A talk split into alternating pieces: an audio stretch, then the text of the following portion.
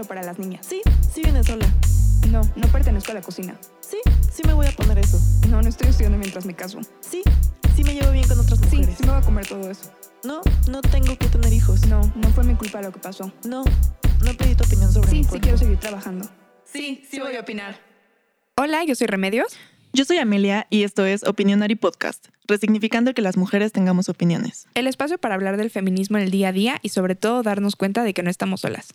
Hola amigas. Hola.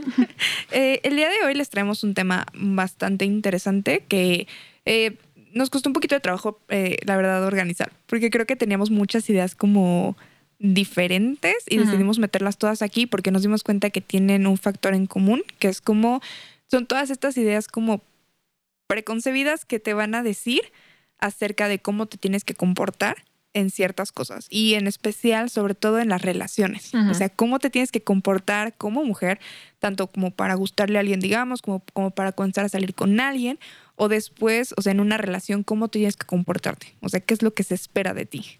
Totalmente. Entonces vamos a hablar un poquito entre Remy y yo como de estas, pues sí, expectativas que tiene la sociedad y que nos han inculcado para que todas tengamos esta reflexión de si realmente hacemos las cosas porque alguien nos dijo que las hiciéramos y creemos que las tenemos que hacer o si es por elección, ¿no? Claro, y también si son positivas o negativas, porque hay muchas que tal vez como que tenemos tan inter- interiorizadas que es como de, pues es que así es, pero realmente no es lo más positivo y no lo estamos haciendo, o sea, no estamos echando la mano a nosotras mismas, pues.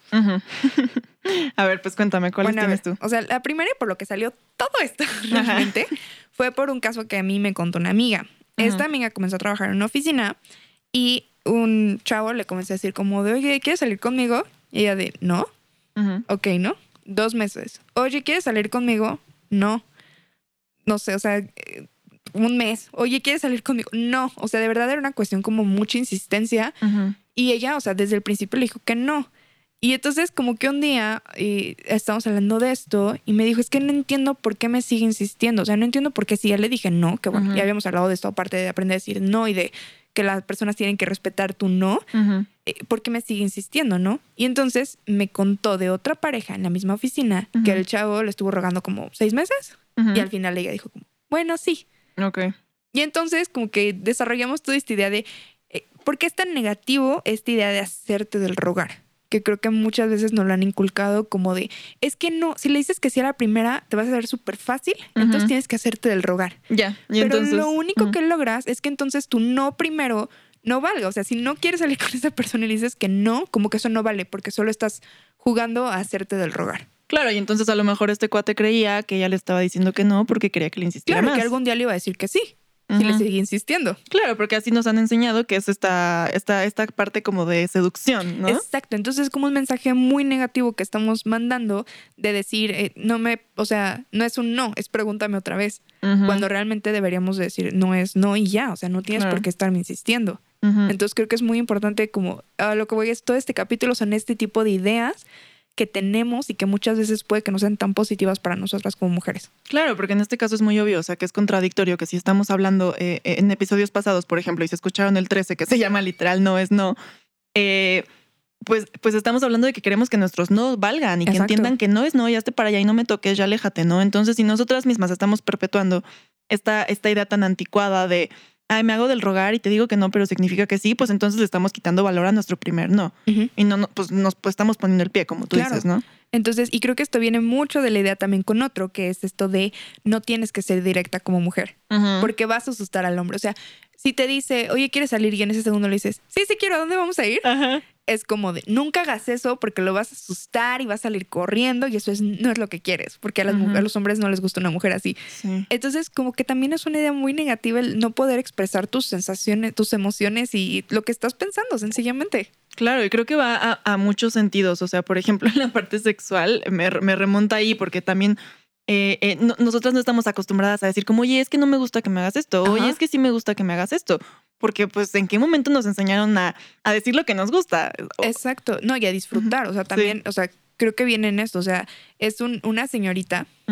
Distinguida y elegante, una Ajá. niña bien, Ajá. no va a hacer estas cosas. Entonces no va a decir eh, ni siquiera me gusta esto, no me gusta esto. No va a ser, o sea, no va a hablar sobre su sexualidad, menos con su pareja o con ninguna persona. Y entonces lo único lo que nos lleva es esto justamente de no disfrutar o que nuestras parejas no sepan cómo complacernos porque no podemos decirle lo que realmente nos gusta y lo que no. Y bueno, también si ellos son suficientemente estúpidos y machos como para no entenderlo y sentirse ofendidos, estamos peor. Pero creo que también viene mucho de esta parte, o sea, de decir, es que como que son estas cosas en las que una mujer no tiene que ser un ente sexual, sino como que te ves mal. Y entonces esto a final de cuentas solo juega en nuestra contra. Sí, simplemente, eh, o sea, creo que todo esto es el no saber decir las cosas o el no pedirlas bien y ya, y ser directa e ir al grano, porque nos enseñaron a que tenemos que como que irnos por las ramas. O a mí, fíjate que, ay, ahorita me acordé, una vez una terapeuta me dijo como, es que a los hombres les tienes que hablar bonito y cortito. Entonces, este, nunca les digas las cosas exactamente eh, porque los puedes, les puedes lastimar como su masculinidad. Entonces, siempre eh, como que trata de decírselo de una forma más sutil y hazle pensar que era su idea. Imagínate una terapeuta, ¿no? Que por supuesto, después de ir con ella y era una señora ya medio grande, pero, o sea, como que ella me decía, a tu novio nunca le digas, oye, amor, es que quiero esto. No me parece esto, quiero que hagamos este tipo de cosas, X, ¿no? Como que ella me, me decía que tenía que darle la vuelta y como Ajá. que, no sé, por ejemplo, si yo quería que una pared se pintara de amarillo, no decirle, hola, oye, quiero que esta pared sea amarilla, sino decirle como, ay, amor, oye, ¿qué te parecería si, este, si pintáramos esta pared amarilla? O no sé, o sea, no se me ocurre un ejemplo, pero... esta pared como que se vería bien como color del sol. Ándale, ándale. Y luego, ah, exacto, y, que él te ah, diga, amarillo. amarillo. Y tú, qué buena idea. Exacto, exacto. Justo eso era lo que ella me quería dar a entender. Y yo me sacaba mucho de onda, pero es que sí nos enseñan así, a no poder decirles las cosas como son. O sea, a tener que darle la vuelta a todo y complicar las cosas y, y como no, no saber pedir. Exacto, y esto me lleva como muchas estrategias que no sé si ustedes alguna vez escucharon cuando estaban como más chicas, comenzaron a salir o comprando primeras revistas como de adolescentes o así de los 10 consejos para que le gustes o Ajá. qué no hacer la, tu primera cita. Mm. O sea, a final de cuentas son consejos, ¿no? Entre comillas, que son como, ay, no sé, son muy tradicionales, son como muy tercos en pensar que, no sé, que alguno de los est- estúpido en primer lugar, ¿no? Porque es como de, ay, trátalo bonito o que te trate bonito a ti, ¿no? Con cuidado. Como que, ¿no? Y, y no fomentan la comunicación. O sea, a final de cuentas, como que siempre te va a hablar de, haz esto en secreto o hazlo de esta manera para que no se dé cuenta. En lugar de decir, oye, pues entabla una buena comunicación si quieres que sea tu pareja Ujú, y también, o sea, sé abierta y di lo que quieras. Y también, obviamente, acepta que la otra persona puede que te diga, pues, sabes que yo no estoy de acuerdo y perfecto. O sea, no tienes por qué forzarlo tampoco, porque ese es otro punto. También nos han enseñado a insistir, por ejemplo, Ok. Que era lo que yo decía. eh, como que hay, hay películas, y bueno, en mi caso, por ejemplo, fue. Taylor Swift. Ajá. En decir, si no te quiere, no te preocupes, hazte su mejor amiga. Y después de 20 años, algún día va a abrir los ojos, va a voltear y va a decir, tú estuviste ahí para mí todo este tiempo, te amo, siempre te he amado. Uy, sí. Y entonces es también esta idea muy negativa de decir, insiste, o sea, si no te quiere, quédate ahí. Insiste los años que tengas que insistir. Pero tú sé constante, casi casi. Y se ¿no? va a dar cuenta en Exacto, algún en momento. lugar de decir, oye, o sea, tengo otras cosas que hacer, casi, casi. tengo valor y, y si esta persona no me quiere, no pasa nada. O sea, no, no, no me voy a morir, no sucede nada. Puede estar sin que esta persona me quiera, hay mil personas más. Y no necesito Claro. que alguien me quiera en primer lugar, Sí. pero en segundo, o sea, no es la única persona de este mundo. Claro. Y ahorita que hablabas de lo de las revistas de adolescentes y los tips, eh, me acuerdo mucho de esta regla que no sé si a ti eh, pues la leíste por ahí o tus amigos lo decían así, pero de no puedes tener sexo antes de la tercera cita. Ah, sí. O sea, ¿qué onda con todo este concepto? Porque lo tenemos creo que muy estudiado todas o, o lo teníamos hace ciertos años, como de, este, ¿a- a- ¿en cuál número de cita ya puedes dejar que te besen? No, y te viste tú, o sea, decente. Sí, Bueno, o sea, más bien te viste rebelde, pues. Ah, sí, sí, sí. no, sí, porque sí. el tradicional es hasta que te cases. Ah, O sea, bueno, Bueno. pues sí. ya, ok. Imagínate, yo soy el ejemplo, este es el ejemplo moderno ya, ¿no? Pero sí era así como de que, a ver, en la primera cita nada, en la segunda ya te puede besar y antes de la tercera, este, ni de chiste puede haber sexo. Y esto ya Claro. pensando en una relación ya adulta, Sí, obviamente. claro, totalmente. De que revistas de adolescentes, pues ni a eso llegaba, pero, o sea, eh, eh, a mí se me hace muy loco porque yo una vez me acuerdo perfecto que un amigo, un amigo gay me preguntó como, oye, ah, porque yo empezaba a salir con un chavo nuevo, ¿no? Y me dijo como, oye, ¿cuánto te vas a esperar? Eh, no me acuerdo si era justo como para tener sexo o algo así, o sea, este, ¿hasta qué cita le vas a hacer o cuánto te piensas esperar? Y yo como que dije, que, o sea, yo ni siquiera lo había pensado, como que a él le intrigara el, el que yo, tu- o sea, como que yo pudiera tener un límite ya en la mente y Ajá. decir, no, antes de esta fecha no va a pasar, este, porque primero tiene que pasar A, B o C, ¿no? Cuando yo en ese momento solo pensaba como, pues, cuando se dé, cuando nos den ganas, cuando Claro. quiera, ¿no? Pero sí, o sea, como que todavía existe esta idea como de, ok, tú hasta qué cita este, crees que ya sea, sea conveniente, como si fuera más importante el número Ajá. antes que el cómo se sienten los dos, ¿no? Sí, y aparte es como una cuestión de reglas, de estrategia, de, Sí, sí, sí. ¿no? En lugar de decir, pues sencillamente nos estamos conociendo y me cae bien y, ya, ¿no? O sea, como más transparente. Tiene que Ay, ser como esta cuestión maquiavélica de, ah, lo tengo todo perfectamente bien planeado. Claro. No, y porque aparte está esta idea de que, por supuesto, si aflojas, ya sabes, a la primera, Uy, pues ya no te van a querer, porque Claro. eso es lo único que están buscando y entonces ya se lo entregaste, este, tu tesoro, y, y entonces pues ya, ¿qué más va a haber en ti, no? Entonces, sí, no vales nada más que eso. Ajá. Entonces, o sea, es interesante. ¿Eso qué? Ajá. ¿Estudias? ¿Eso qué? Por Dios. O sea, ya, ya tuve lo que quería y bye. ajá, entonces por eso de ahí viene el que no lo debas entregar a la primera, porque pues entonces va a perder interés en ti. Totalmente. Y lo tienes que como que torturar un poquito para que entonces sí se, sí se interese más y le eche más ganas y ya después lo premias. Claro, o, o te tengas una relación en la que no se pueda ir casi, casi tan fácilmente. Ajá. Sí, pero qué enfermo y qué común, ¿no? Sí. Qué locura. Sí, no, está cañón. Y, o sea, bueno, obviamente, es que hay muchas, o sea, y creo que estamos un poco en desorden porque como que encontramos varias, pero yo también quiero, por ejemplo, decir esta de eh, la idea de que dos mujeres tienen que pelear por un hombre, Claro. ¿no? O sea, que es, eh, creo que de aquí viene mucho esta cuestión como de enemistad y de rivalidad, ¿no? Pero es que sí, o sea, si, si se ponen a pensar en muchas películas y en muchas cosas, y como que está esto de él estaba saliendo con alguien y después comenzó a salir conmigo, o está saliendo conmigo, pero quiere, o sea, tal está como tirándole la onda, o, o sea, o como entre incluso dos amigas. O sea, hay muchas series de adolescentes en las que a las dos les gusta uno y es como de, pues él es el premio y entonces a ver quién gana. Sí. O sea, que- es, es una cuestión también muy negativa, de verdad. Sí, sí, porque sí nos enseñan que es así y, y justo esto también me recuerda un poco al tema del mito del amor romántico que hablamos el episodio Ajá. pasado, o sea, en el hecho de que, a ver, o sea, una persona debe estar contigo porque quiere, ¿sabes? Y porque las dos están de acuerdo, las dos partes. Entonces, si tienes que pelear por él y convencerlo y atraparlo y robárselo a otra, pues entonces no está contigo porque quiere, o sea, ¿por qué querrías tener una pareja así, no? Con esas condiciones. Sí, totalmente. Y también, o sea, creo que, bueno, un poco hablando de lo que hablamos en el capítulo anterior, también esto de que te tiene que celar Ujú. y aparte, eh, si te trata mal, te quiere. Ay, no. Que ese creo que es el más terrible y ese también es de... O sea, no sé por qué, como que yo lo he escuchado mucho con niñas chiquitas, Ok. que es Ah, como sí. de, ah, es que te molesta, ay, es que le gustas. Sí. Y entonces desde chiquitas como que asociamos esto de, ah, o sea, me, me jala el pelo porque le gusto, ¿no? Pero después va a ser el, me trata mal porque me quiere. Sí. Y es una cuestión de verdad súper negativa que tenemos y que nos han inculcado. Sí, qué peligroso. Hay que dejar de, de decir ese tipo de cosas. Totalmente. O sea, te, te jaló el pelo, re- regáñalo, acúsalo. O sea, Sí, no está no- bien. Sí, exacto. Ah, bueno, a ver, otro. Este ya tiene como un mes más o menos que pasó todo aquí en la ciudad. Mm. Eh, pero, ¿qué onda con que te quieren decir cómo vestir, por ejemplo? No, o sea, que creo que eh, esto es mucho de familia primero, creo, Ok. pero después se puede traducir mucho a pareja. O sea, familia es, no sé, tu mamá, tu papá o tu abuela o alguien diciéndote, ¿cómo traes esos pantalones rotos? O ¿por qué traes falda? O que esto está muy corto o demás, ¿no?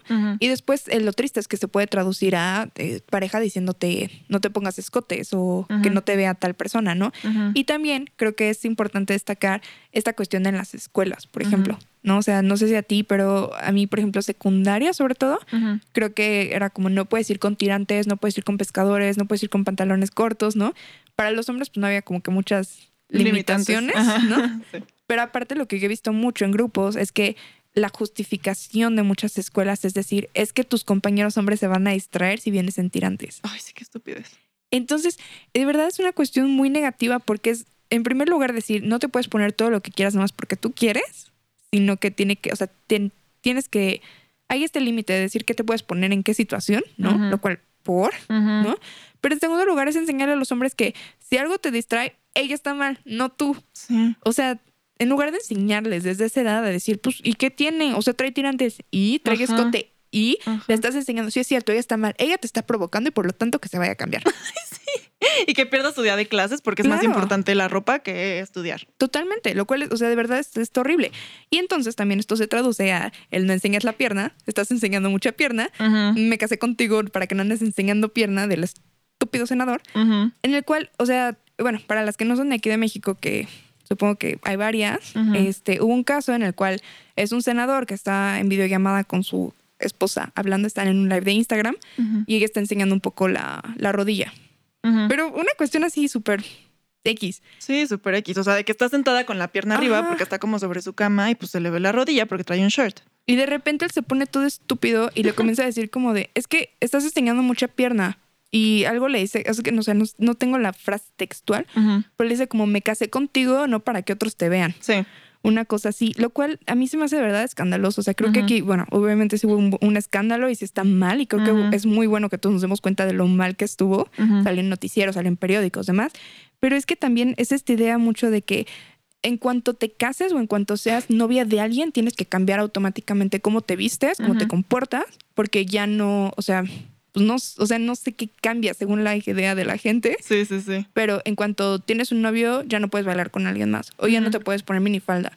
Porque ya eres propiedad de alguien. Entonces, Sí. al ser propiedad de alguien, ya no puedes estar enseñando lo que es de ellos, según esto. Ajá, que antes sí enseñabas. Porque aparte el contexto aquí es que estos, estos chavos son una pareja joven, o sea, andan Sí. por sus 30. No, no tienes nuestra edad la chava. Ah, ¿en serio? Sí. Ok, tío, o sea, tiene 24, 25, 25, años. una cosa así. Y él, pues, está, él sí está 30, supongo. Creo que sí. Pero bueno, son del norte, de allá de Monterrey, entonces saben que eh, la cultura es un poquito diferente a la de aquí de la Ciudad de México, por ejemplo. Pero me imagino que su boda también fue hace poco, ¿no? O sea, son como recién casados, medio.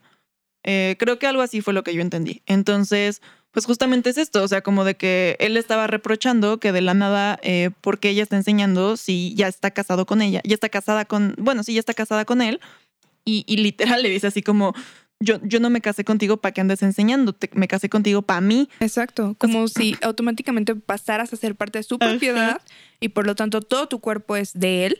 Y entonces él decide qué puedes enseñar y qué no. O sea, lo cual a mí de verdad se me hace una cuestión ay, Sí, no, ¿No? súper violenta. muy violenta. Y lo peor es que creo que sí está, está muy arraigado porque ah, es esta idea también de, ay, es que ya es una señora, ya que se vista apropiadamente a su edad, apropiadamente a, pues, A su posición de señora, claro. claro. o sea, ya no va poderse poner bikini porque ya es una señora, o sea, ya es una señora respetable. Y aparte relacionada con la política en este sí, caso. claro, en este caso, pero independientemente de eso, yo sí he escuchado así de, es que ella es una señora, aunque, o sea, ¿sabes? Entonces, ¿cómo se va a poner eso? O sea, a ver mal, pues es que ya, o sea, está casada. Sí, sí, sí, como Entonces, si cambiara tu- claro, tu, persona Exacto, por... como si fueras aparte propiedad de alguien y ese Sí. alguien no le gusta compartir. Ajá. Por- Ajá. Entonces, sí. Sí, no, una locura. Y aparte, aquí un paréntesis que, que quiero hacer de esta situación es, no sé si vieron el video, pero él lo dice mucho como entre broma y broma y así se justificó, por lo que entiendo. En sus tweets estaba diciendo como, ay, no, es que era chiste, era broma, así nos llevamos. Este, yo sé que está mal, pero era broma. Y sí lo dice en ese tono, o sea, porque no se, lo- no se pone así como violento, de baja la pierna, sí lo dice, o sea, es violento, pero está escondido con una broma. Y lo que yo quiero decir aquí es el peligro de eso, porque Mm. Creo que sí está muy normalizado que se hagan, entre comillas, bromas de ese estilo y que entre parejas a- a- así, así lo hagamos y lo normalicemos y como de, ay, amor, es que no quiero que otros te vean. O, ay, es que no, este, ya eres mi esposa, acuérdate que me casé contigo para mí. O sea, como... El pasivo agresivo. Exacto, pasivo-agresivo y, y creo que de esa forma es muy fácil encontrárnoslo, entonces también identificar que no deja de ser violencia por ser así. Y por otro lado, también quería hacer esta observación, eh, que es muy personal, pero la reacción de ella a mí también me pareció como que también le dio medio risa y como que ella, no sé, o sea, no, no me acuerdo exactamente las palabras que usó, pero ella también tuvo una reacción así como de, ay, amor, ya sabes, o sea, como, como si estuviera un poco de acuerdo eh, porque ella también está inmersa en esta cultura en la que los celos y, y el que te que te digan que no enseñes la pierna es como un ay me ama porque me defiende y no me quiere compartir con otros y casi casi esta es muy como mi perspectiva a lo mejor me van a decir que estoy loca pero casi casi yo sentí la respuesta de ella como si estuviera orgullosa de decir como ay miren cómo me protege Es que los comentarios, bueno, o sea, después de eso, ajá muchos comentarios en redes sociales sí fueron de, ay, qué hermosa pareja, ay, yo quiero a alguien que me cele así. Ah, O sea, sí. y entonces podemos ver cómo todas estas cosas están súper arraigadas en nuestra cabeza en lugar de decir, oye, es un violento. O sea. O, o bueno, o sea, bueno, va, va, se la dijo en broma. ¿Por qué le hace ese tipo de bromas? Pues es su cuerpo, ella decide sobre eso, Sí, ¿no? exacto. Y bueno, ya viéndonos así súper moralistas, era la rodilla. O sea, también ya, sí, si te quieres poner así de ¿sabes? sí, sí, sí. O sea, ni siquiera es como que fuera, ay, no sé. La ingle. Sí, exacto, algo así que dijeras, ay, sí que es súper sexual. No, la rodilla, por Dios. Eso, o sea, como que, entonces sí, o sea, ya traemos este chip, ya traemos esta idea de decir. Pues sí, es que está padre, o sea, es que este tipo de relación es la que, la que quiero o la que Sí. está bien. Sí, sí, sí, lo, lo empezamos a idealizar, ¿no? Como de, ay, sí, es que eso significa que me quiere. Bueno, otra que yo también tengo aquí que está, no sé qué tanto la hayan escuchado. Mi abuela, mi abuela es un caso. Antes era como muy tradicional y con el tiempo como que, no sé, como que le ha pegado su feminismo interno y me encanta. Qué padre. Sí, la verdad sí, porque como que ha cambiado muchas posturas. Pero cuando estábamos chicas, por ejemplo, eh, yo tengo, bueno, somos mi hermana, yo y primas, ¿no? Entonces como que, y desde chiquitas era como de, aprendan a barrer, aprendan a trapear, porque si no, ¿quién las va a querer? Y nosotros así de, ay, qué mala onda, ¿no? Pero Ajá. sí era en serio. Y era como de, pues es que, ¿qué le vas a servir a tu marido? ¿No? O sea, digo, y todo con contexto. Obviamente, mi abuela se casó a los 15 años. O sea, pues, obviamente eran otras épocas y era todo diferente, ¿no? Eh, y entonces, como que sí, esta cuestión de decir, tienes que aprender ciertas cosas de labores domésticos, evidentemente, para como que valer más. Sí, como sí, que sí. te van a querer más si cocinas rico o si limpias la casa. Sí, yo aquí tengo un ejemplo que me pasó a mí. Ay, me da mucha risa, pero bueno, espero que no lo escuchen. Eh, yo, por ejemplo, cuando me vine a vivir con mi novio, eh, les platicamos a sus papás, estábamos en su casa, en la sala de su casa, teniendo la conversación, como de, ah, sí, esto y el otro de- del departamento, las cosas. Eh, apenas nos íbamos a mudar, creo que en unos días era la mudanza o algo así. Él venía de casa de sus papás, yo ya había vivido sola, pero él apenas estaba saliendo del nido, ¿sabes? Y entonces nada, estábamos platicando y de repente su papá me dice, oye, pero sí sabes que él no sabe cocinar nada, ¿verdad? Y yo así, o sea, yo ya había tenido experiencias con él, hemos viajado de más y, y él incluso se había quedado a, a dormir conmigo varias veces cuando yo vivía sola. Y yo sabía que él en realidad sí cocinaba, pero en su casa me consta que no cocina porque pues su mamá es como muy tradicional, les hace de comer a su papá y a él este, todo el tiempo, desayuno, comida, cena y como que es, es esta dinámica, ¿no? Entonces su papá muy preocupado me dice como, oye, pero sí sabes que él no sabe cocinar absolutamente nada, ¿no? Y yo así como de, "Mm, sí, sí. Y este, y de repente él empieza a decir como, pero es que, ¿qué va a desayunar? O sea, como que muy preocupado, este, pero ¿qué, qué se va a llevar de comida al trabajo? Este, sí sabes que él no sabe hacer nada, como empezando a decirme, sí sabes la responsabilidad que te estás llevando, ¿no? Y yo así como que entre broma y broma, porque, eh, eh, mi- o sea, mi novio no decía nada y yo decía como, pues tú dile que sí sabes hacer un huevo, Un ¿no? sándwich, claro. Y yo nada más así como que de risa nerviosa, pero o sea, lo, lo importante de esto es que a mí me llamó mucho la atención después reflexionando el cómo el papá se preocupaba por mí y como que de cierta forma porque su hijo iba a estar en mis manos, Como una carga. ajá, en lugar de preocuparse por el hecho de que su hijo de 25 años no sepa cocinar, que no era el, no era el fact, simplemente él, él así lo veía, ¿no? Pero en vez de preocuparse y decir, Dios mío, qué mala educación le hemos dado porque es un hombre adulto que no se sabe hacer el desayuno, estaba preocupado porque que iba a desayunar, porque él sabe perfectamente que yo no soy de ese tipo de pareja. Entonces sí me lo estaba diciendo como, "Ah, pero entonces, ¿qué van a, qué van a hacer? ¿Qué va a comer? o sea, muy extraño. Entonces a mí me parece como, pues no sé, o sea, muy chistoso que, que justamente crean que las mujeres los tenemos que atender y casi, casi que los hacen inútiles a propósito, porque saben que, que tienen que encontrar una pareja que, que los Que se atienda. ocupe de todo Ajá, eso. que sea su esclava. Y desde la parte de que los acostumbre la mamá a hacerles todo, creo que está muy mal. Pues sí, sí, la verdad sí. Y te digo, o sea, creo que ahí también es, pues sí es eso, entonces ya te va a dar como que valor.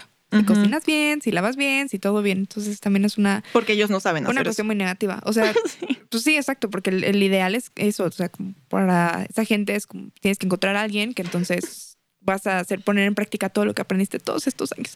¿no? sí, qué y obviamente, o sea, a ver, lo vas a poner en práctica sí, porque te vas a alimentar, vas a limpiar tu casa. O sea, al final lo que no estoy diciendo que sean cosas negativas, claro que no. O sea, la verdad es que yo a mi época barro. Claro. Me toca toda la semana barrer mi casa y lavar los platos y hacer de Claro. cocinar y todo, ¿no? Y no lo veo como una cuestión de imposición o así, sencillamente son cuestiones necesa- necesarias, prácticas que necesitas en la vida, ¿no? Pero ellos también. Eh, Claro, no, o sea, eso, Ujú. eso totalmente, o sea, es que es necesario para cualquier adulto funcional. Exacto. O sea, realmente, ¿no? Entonces, o sea, ¿cómo decirlo? Creo que no es quitarle mérito a estas cosas porque son cosas bien importantes y bien necesarias y de verdad este, de hecho es más bien enaltecer estas cosas, pero quitarle esta carga de porque eres mujer, vas a, necesitas saberlo y vas a como que ser mejor si lo sabes. Claro. Necesariamente necesitas saberlo. O sea, es una cuestión, quítale esta cuestión de género más bien. Sí, y hay muchas cosas, o sea, como el saber coser, saber cocinar, que es lo típico. Eh, yo qué sé, sí, como dices, cuestiones de limpieza, eh, saber bordar, eh, saber cuidar las plantas, como que todas estas características de la feminidad, yo sí me he dado cuenta, o sea, con mi suegra o incluso con mi abuela, por ejemplo, que a mí me, en lo personal me gustan mucho las plantas, me encanta cuidar las plantas, es un gusto adquirido últimamente. Eh, pero sí, como que ellas ya sienten que soy parte del club, ¿sabes? O sea, como de. Eres "Ay, es que-". señora como Ajá, Exacto, nosotras. exacto. Pero sí es una parte como muy de esta feminidad esperada, eh, eh, el que, no sé, o sea, el que, el que creen que las mujeres, eh, entre más de esas cosas tradicionales sepamos hacer o nos gusten, como que ya estamos más aceptadas o, o sí, ya valemos más de cierta forma, Pues ¿no? sí, o sea, y bueno, creo que también, o sea, por ejemplo, yo soy muy fan del club de las señoras. Porque a mí, o sea, como que eso de, ay, la hora del té, así es como, uy, bien Ah, padre, sí, ¿no? pues fan yo también. Y yo, por ejemplo, yo solita me enseñé a bordar y mamá me enseñó a tejer. Porque a mí me gustan como que es mucho esas cosas manuales. O sea, yo no me puedo estar quieta así sentada viendo una película en la casa, no puedo, como que me desespero. Entonces necesito hacer como cosas manuales, Sí, sí, siempre. sí. Y entonces como que aprendí a bordar y bordo punto de cruz. Y me encanta, sí, de Sí. verdad para mí es una cosa hermosa. Ujú. Y me encanta y como que hubo un momento en el que sí dije como, es que esto es súper así, estereotípico femenino a más poder, ¿no?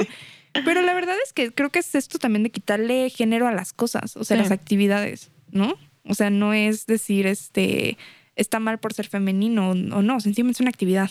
Y que no, no tiene que ser femenino. O sea, también si a un hombre le gusta. Y, Justo. y, y, por ejemplo, si se lo vas a enseñar a tu hija, también se lo enseñas a tu hijo. O sea, no solo a tu hija le enseñas a coser un botón Ta- Totalmente. o, o a planchar. O sea, no solo a tu hijo le enseñas a cambiar una llanta. Exacto, justo, justo ese era mi otro ejemplo. O sea, también e- es el ejemplo opuesto, eh, que no es tan, eh, repre- ¿cómo se dice? Como represorio, repre... ¿Represor? Ajá, no es tan represor, pero es lo mismo. O sea, por ejemplo, que solo a los hombres les enseñen a usar un taladro, o a cambiar una llanta, o a cambiar el aceite, o a checar los fusibles. O sea, es exactamente lo mismo. Claro, como que son, son. cosas prácticas adulto funcional. Ajá, todos deberíamos saberlo. Exacto. Otro que creo que tiene que ver mucho con, también con pareja y creo que tiene mucho que ver con esas parejas muy tradicionales es esta idea como de pena o culpa si tú ganas más que tu marido o tu novio. Ay, qué feo. Creo que sí. O sea, la verdad se me hace muy feo, pero yo sí he escuchado varios casos de mujeres que es como de, es que, o sea, como que les da eso, como, como pena, como, ¿no? Y también hombres muy inseguros, evidentemente, que sienten que sí, que está mal. O sea, como que cuarta su masculinidad el hecho de que su esposa o su novia haga más que ellos. No, y es que sí, o sea, y es, es, o sea, volvemos a este tipo de cosas. Son cosas que te van a decir como de, ay, para no hacerlo sentir mal, lo que dices, háblale quedito Sí. Y, y pues no ganes más que él, ¿no? Casi, casi. Sí. Porque su masculinidad es muy frágil. Ajá. Sí, sí, sí. Y tú sí son como estas cosas que te van enseñando, o sea, sea antes o durante una relación o ya en una vida en pareja, que es como de, ay, es que hazlo así, porque si no, pues no va a funcionar y te van a dejar. Ujú. Sí, qué miedo. La verdad es que qué miedo. Bueno, ahora tú cuéntanos otros de tus puntos. Bueno, un punto que yo tengo, por ejemplo, no sé si conocen como este término de eh, los cinéfilos o el cine, que es la Manic Pixie Dream Girl. No sé si tiene traducción en español, perdón, pero el término es así, o sea, es como el nombre de, de esta chava, se los voy a explicar, es como esta figura que, que sale en muchas películas y que usan mucho los, los guionistas, que es como esta eh, personalidad o este personaje que es una chava bonita, energética, simpática, excéntrica, y que nada más llegan a la historia para ayudar a los hombres, que normalmente es el protagonista, eh, a perseguir su propia felicidad. O sea, Ah. normalmente el hombre es como muy inseguro, está en cierta etapa como de depresión, a lo mejor no encuentra la felicidad, no sabe qué hacer. Y entonces llega esta figura femenina mágica de la nada, Ajá. que es perfecta y también es medio rara. No, o sea, pero es, a lo que Y- es, o sea, es ujú. como perfecta para él, Ajá, exactamente. exacto, exacto. Y que llega a cambiar su vida y llega a aportarle todo lo que él no tenía y, y así lo ayuda a que él ya sea feliz y encuentre todo y demás. Y lo peligroso de esto, que lo pueden buscar y hay como varias críticas escritos, hasta videos de la Manic Pixie Dream Girl, es que sí les enseña tanto a ellos como a nosotras que las mujeres estamos para eso. O sea, que llegamos como a ayudarles a que ellos alcancen la felicidad y que somos como un accesorio. Secundarios. Ajá, justo como la frase de detrás de cada gran hombre hay una gran mujer. Ahorita vamos a eso. Ajá, o sea, justamente el como este personaje secundario que llega y que va a hacer todo bonito para ti, te va a ayudar a alcanzar tus objetivos, pero que ese personaje no tiene sus propios objetivos, este, siempre va a estar sonriente, siempre va a estar perfecto, siempre se va a ver súper bien y solo está para que tú seas feliz y además la necesitas para ser feliz. Porque sin esa persona, que es esta figura femenina, tú no vas a encontrar la felicidad, entonces necesitas que venga también casi casi a salvarte. Claro, no, y aparte lo que dices también es, este personaje no tiene su, su propio desarrollo, o sea, como que existe en torno a la vida del personaje principal, que generalmente es el hombre, ¿no? O sea, no, no vemos realmente esta, este, justo como esta historia de ella, ¿no? Realmente solo es como existe para este propósito en específico.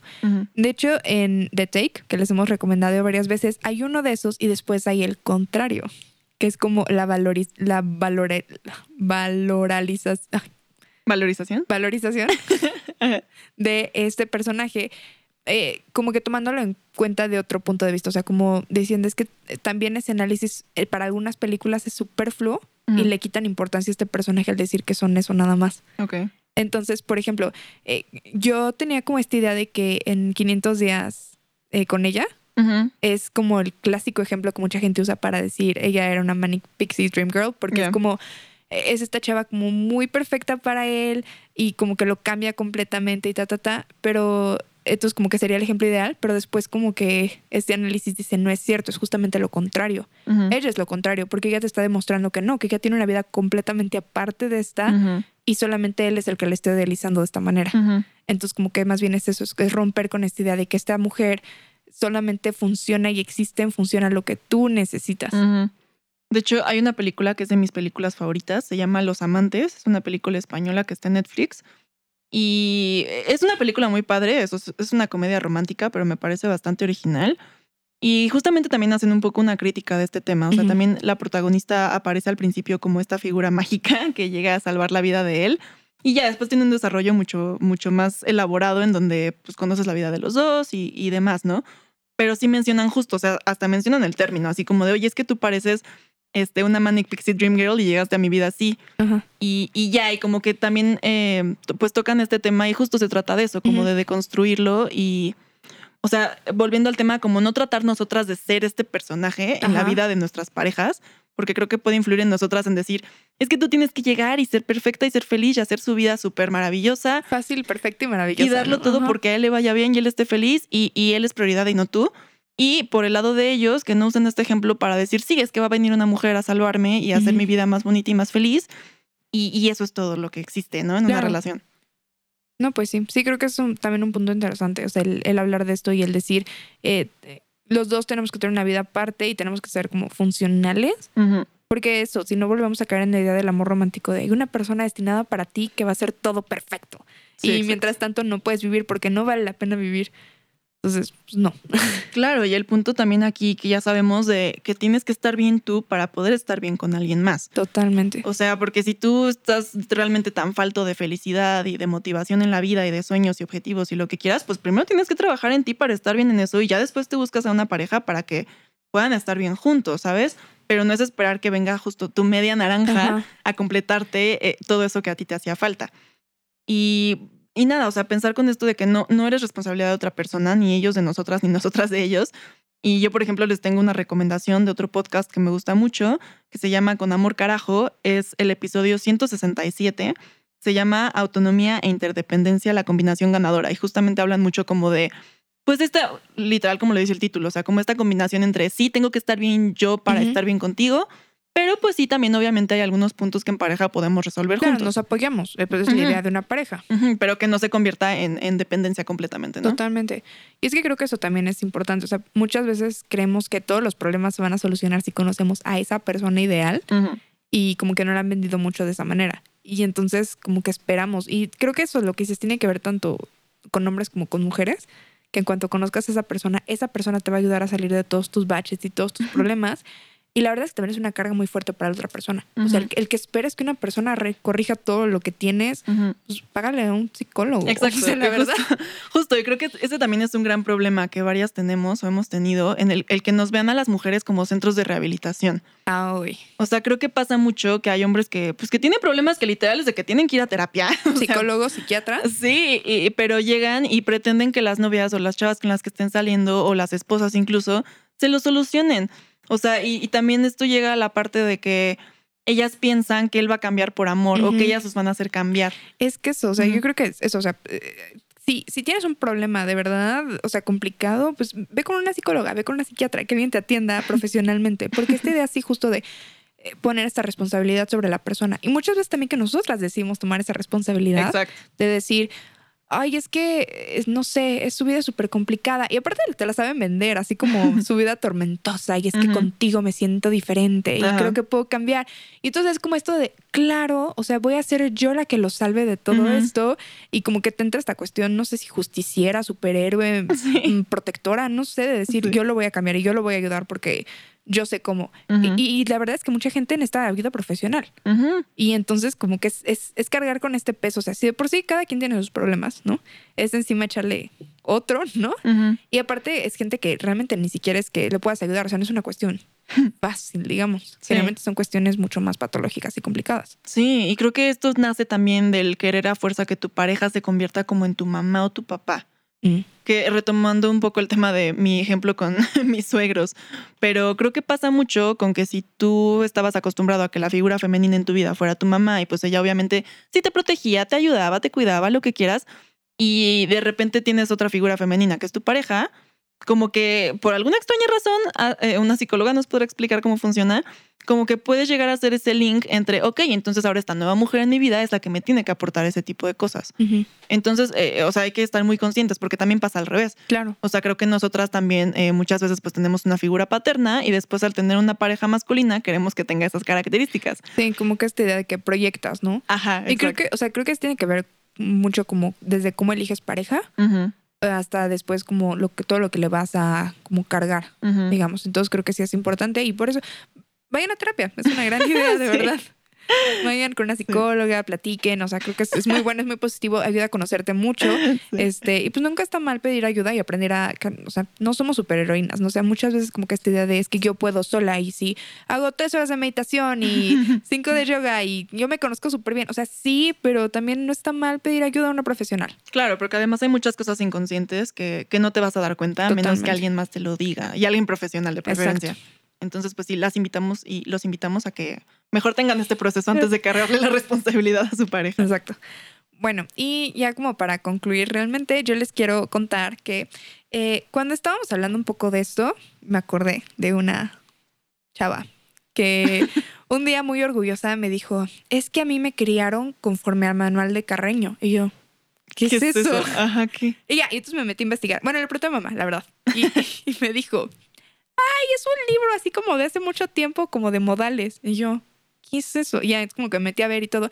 Y literalmente es un libro de hace mucho tiempo de modales. Ok. Entonces, mm, ¿y por qué les cuento esto? O sea, no creen que es nada más como, ah, Dato curioso. casual. Ajá. No, no, no, porque me di cuenta que muchas de estas cosas vienen de ahí y que es, es, es un libro que tiene tantos años, pero que seguimos arrastrando, que creo que es, es importante darnos cuenta de, o sea, de, de cuándo vienen estas ideas y de lo viejas que son para comenzar a cambiarlas. O sea, darnos cuenta de que el mundo ya no es el mismo Ujú. y que seguimos con estas cosas que, por Dios, ya son anacrónicas. A ver, ¿cómo que A ver, viene? bueno, primero les voy a contar. O sea, el manual de Carreño fue escrito por Manuel Antonio Carreño, eh, fue un venezolano y el libro se escribió, bueno, se publicó en 1853. Es un libro del comportamiento en lugares públicos y privados y es el manual de urbanidad. Entonces, o sea, por la época, primero que nada, creo que es importante decir, obviamente seguía siendo América general, bueno, América Latina, un virreinato. Entonces, obviamente, contexto, ¿no? Sí, ¿no? La esclavitud sigue existiendo y las mujeres evidentemente no tenemos derecho al voto y pues derecho básicamente nada. No, pues a nada. Exacto, ¿no? Por lo tanto, es un manual pues bastante machista, aunque si escuché, bueno, les vamos a dejar igual en recomendaciones un artículo que leí de la BBC en el que dice, o sea, sí era machista, pero con todo y todo era un poco progresista, porque hablaba como hombres y mujeres. Entonces, como que este, es su punto, dices, me. ¿no? Sí, o sea, en su parecer- título está dirigido a todos. Ajá, y al parecer como que también este, algo importante es que como que al parecer su hija como que estuvo muy bien educada, o sea, como que no fue esta mujer muy tradicional de que se queda en su casa, ¿no? Entonces, bueno, o sea, su punto positivo al parecer tiene. Ok. Y, y o sea, les digo, pero no es una cuestión de crítica, entiendo que era la época. Lo que me impresiona es que hay ediciones actuales de este libro Ah, órale. y que aparte muchas de las cosas que ahorita les voy a decir les van a sonar. A o sea, van a decir como de, ay, mi abuela lo dice, o mi mamá lo dice, o lo escucho en algún lugar. Bueno, a ver, primero que nada es, eh, la mujer tiene, bueno, o sea, todo esto va a ser como, obvio, mis notas, no lo estoy leyendo textualmente, porque si no, se me van a decir cómo está mal. No, pero bien, en pocas palabras es, por ejemplo, una mujer tiene que ser, o sea, le debe simpatía y respeto por dos cosas, porque es esposa y es madre. Y por lo tanto tuvo una influencia mental y moral en las decisiones de los hombres. Ok. Pues medio sí. O sea, sí, pero es, o sea, es, decir, o sea, te debe, le debes respeto a esta mujer porque es madre o porque es esposa. Sí, no porque no es persona. porque es persona, no por- y es más, o sea, le debes ese respeto porque es madre y es esposa, porque es importante en las decisiones de los hombres. Ah, claro. No porque es una persona autónoma y así. Claro. Y aparte dices, porque la crianza estuvo centrada en ella. Ajá. Entonces ella fue la que influyó en los hijos, ¿no? Totalmente. Ujú. Luego, am, una mujer debe ser esencialmente femenina y tiene que ser orgu- orgullosa de serlo. Sí, o sea, nada de que no binario, córtate el cabello. No me gusta traer falda, mal. No me gusta traer corsé. Claro, mal, todo mal. Sí, sí, Porque sí. tienes que ser esencialmente femenina. Ok. Luego, no debes de estar desaliñada como mujer. El arreglo en la el arreglo es muy importante aun cuando te quedes en tu casa. Ah. Ok, sí, o sea, no. Luego, el arreglo de la casa, o sea, la limpieza, es infinitamente más responsabilidad de la mujer. Ese sí lo hice así infinitamente porque sí me, me apantalló bastante. Bueno, o sea, me sorprende que diga que más y no to- to- total- Bueno, totalmente, O sea, completamente. sí, pero de todas formas como que, ¿sabes? O sea, pero que voy es, o sea, o sea, sí, entiendo que en su época seguramente era bastante revolucionario, tal vez, pero estamos hablando de hace cuántos años. Sí, casi 200. Justo es lo que estaba pensando. Y o sea, entonces, todavía son cosas que se siguen como que creyendo o diciendo o repitiendo. sí. Sí, o sea, bueno, fuera que yo te dijera, no inventes, ¿cómo crees? Nunca en la vida había escuchado eso. Pero no, o sea, está súper normalizado todavía. Exactamente. Luego, la mujer está más expuesta a levantar la voz. Es más fácil que ella incurre en esta falla. O sea, Falla. porque aparte como que este, o sea, bueno, un poquito de, en esta parte te dice que las mujeres como que tenemos esta voz más dulce, más angelical y así. Ajá. Entonces como que se espanta más la gente si levantas la voz que si un hombre. Porque un hombre como que habla fuerte ya de principio, entonces nadie se espanta. Pero si tú gritas es como de, ¡Ah! la escuchaste. ¿Cómo osas? Exacto. Ya. Luego, este me gustó porque pensé en el reggaetón, la verdad. Dice, los padres deben supervisar los bailes de moda por el pudor. Claro. claro, reggaetón. O sea, aparte imagínate el baile que era en ese, en ese entonces. Claro. El vals. O sea, nada que ver, la verdad. Imagínate. No sé, le da un ataque bueno, al eso sigue pobre. actualizando, eso sí, Sí, sí, sí. pero sigue aplicando. Sí. Este, luego aquí está la famosa frase, detrás de todo gran hombre generalmente hay una gran mujer. Órale, desde ahí vine. Desde aquí viene. Wow. Y bueno, o sea, a final de cuentas, como que todo esto habla en contexto de la moralidad de la mujer. O sea, también no, so- sí son cosas como el comportamiento de todos en general, pero como que lo que me llama mucho la atención es esta cuestión de la moralidad de la mujer. Y entonces, después, en este mismo artículo que leí, o sea, leí unas cosas del, del manual y después leí este artículo que les vamos a dejar recomendaciones, en el cual dice, el problema con esto es que sigue siendo usado, digamos, aunque ya no es vigente, y también nos deja muchos prejuicios, porque entonces nos va a dejar muchos este, problemas como justificaciones, digamos, o sea, de que los malos tratos hacia la mujer se justifican, ¿no? ¿Por qué? Porque es que iba muy escotada, entonces pues obviamente por eso la agredieron, Ujú. ¿no? O sea, como que ese es el problema de que sigamos usando este tipo de cosas tan anacrónicas, o sea, que, que ya no van y las seguimos usando y las seguimos interiorizando y pensando que así tienen que ser las cosas y entonces que está mal, por ejemplo, en este caso, ¿no? O sea, ay, pues es que le pegaron porque levantó la voz, pues claro, Ujú. porque como una mujer va a hablar fuerte, ¿no? O sea, ese es el problema, que las tenemos interiorizadas y entonces que justificamos con estas cosas como si fuera la ley el creer, mientras que a final de cuentas son lineamientos de conducta nada más, ¿no? Pero entonces por eso es este comentario muchas veces usado de, es que, no sé, le dieron una nalga, pues que traía puesto. ¿no? Porque a final de cuentas es esto, es decir, si te está diciendo desde hace 100 años, no tienes que andarte vistiendo provocativamente y lo hiciste, pues obviamente tú te la buscaste. Entonces son estas cuestiones como muy culturales que atraemos y que no es necesariamente que vengan del manual, seguramente en algún momento fue del manual y después como que nada fueron repitiendo en generación tras generación tras generación y son cosas que todavía escuchamos. Sí, qué locura. Qué miedo. Entonces, pues podemos ver que traemos todas estas cosas y que muchas veces ni siquiera son cosas que pensemos que son tan antiguas, sino como que vemos como, ay, estrategias, o en una revista o cosas así, pero que muchas veces pueden ser cosas bien negativas para nosotras mismas. Y no pensamos en este como doble filo que pueden tener algunas de estas cosas, como el decir no y hacerte interesante. ¿no? Y, y eso a final de cuentas, pues es, el- es con lo que comenzamos. Puedes llevar a decir, si insisto lo suficiente, me va a decir que sí, y eso puede detonar un acoso. Exacto. Y pues nada, justamente eso, yo simplemente las invito a que, así como saben que son libres de tomar las decisiones que quieran, seguir algunos roles de género o no, según lo que ustedes sientan y les guste, eh, pues también siempre estemos conscientes de dónde viene eso.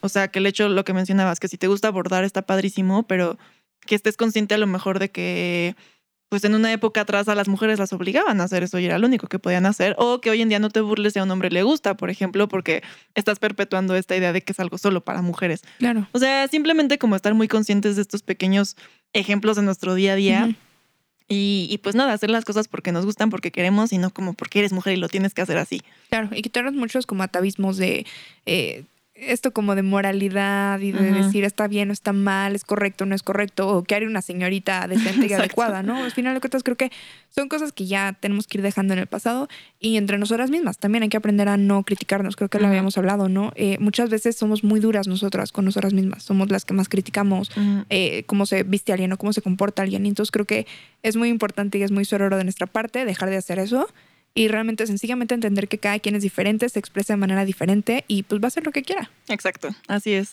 Bueno, pues eso sería todo. Muchas gracias. Bye amigas, hasta la próxima.